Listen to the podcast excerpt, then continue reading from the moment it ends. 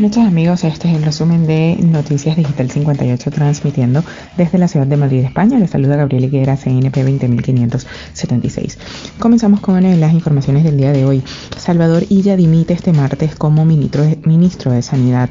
Mañana se conocerá quién le sustituye. Salvador Illa vive sus últimas horas frente al eh, Ministerio de Sanidad antes de abandonarlo este martes para centrarse en la campaña electoral en Cataluña como candidato del PSC a presidir la Generalitat.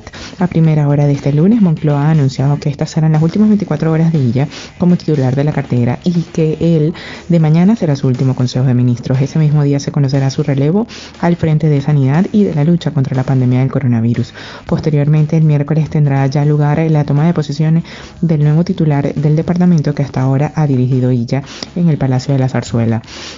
Oficialmente no se confirma ningún nombre para sustituirlo, pero en el partido y en los ministros consultados dan por hecho que será Carolina Darias quien se ponga al frente de Sanidad. Además, Miguel Iceta sería entonces el titular de política territorial, afectando los cambios tan solo a estos dos ministerios. Todos los demás, según indican la misma fuente, sería una sorpresa. En otra nota tenemos que Europa recomienda no viajar a las zonas con una incidencia superior a 500 casos y España está entre ellas. La imparable expansión de las nuevas cepas del coronavirus ha hecho que la Comisión Europea endurezca sus medidas de seguridad. En este sentido, la primera decisión eh, tomada por el ente europeo ha sido la de actualizar el código para el mapeo de áreas de riesgo. Y como cabía esperar ante los altos valores de los últimos días, España es una de las señaladas. Como se puede ver en el mapa que acompaña estas líneas, la nueva categoría creada por la Unión Europea alude a los países cuya incidencia acumulada en los últimos 14 días supera los 500 casos por cada 100.000 habitantes. No obstante, según este mismo parámetro del prominente aviso rojo, no se libra prácticamente nadie. Francia, Portugal, Alemania, Italia, todo el interior de Europa ha sido pintado de escarlata un hecho que se traduce en la encarecida recomendación de no pisar estos países a no ser que sea estrictamente necesario.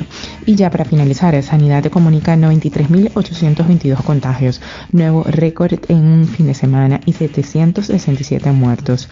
El Ministerio de Sanidad ha comunicado este lunes 93.822 contagios, nuevo récord en un fin de semana y 767 muertos máximo de la nueva ola. En total, 2.593.382 personas se han contagiado y 56.208 muertos han, eh, eh, han muerto desde el inicio de la pandemia en España. Según los datos oficiales que facilita Sanidad, la farmacéutica Moderna ha informado este lunes de que sus estudios muestran que su vacuna también protege contra las variantes británica y surafricana del coronavirus. A pesar de estos datos, Moderna ha dicho que trabajará para desarrollar una dosis adicional que aumente la protección contra estas mutaciones del coronavirus.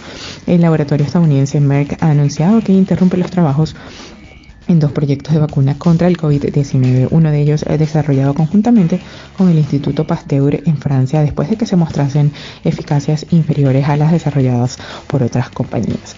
Esto es todo por el día de hoy. Recordemos que somos eh, Noticias Digital 58, siempre llevándoles la mejor información para todos ustedes. Desde Madrid, España, se despide Gabriel Higuera. Feliz noche.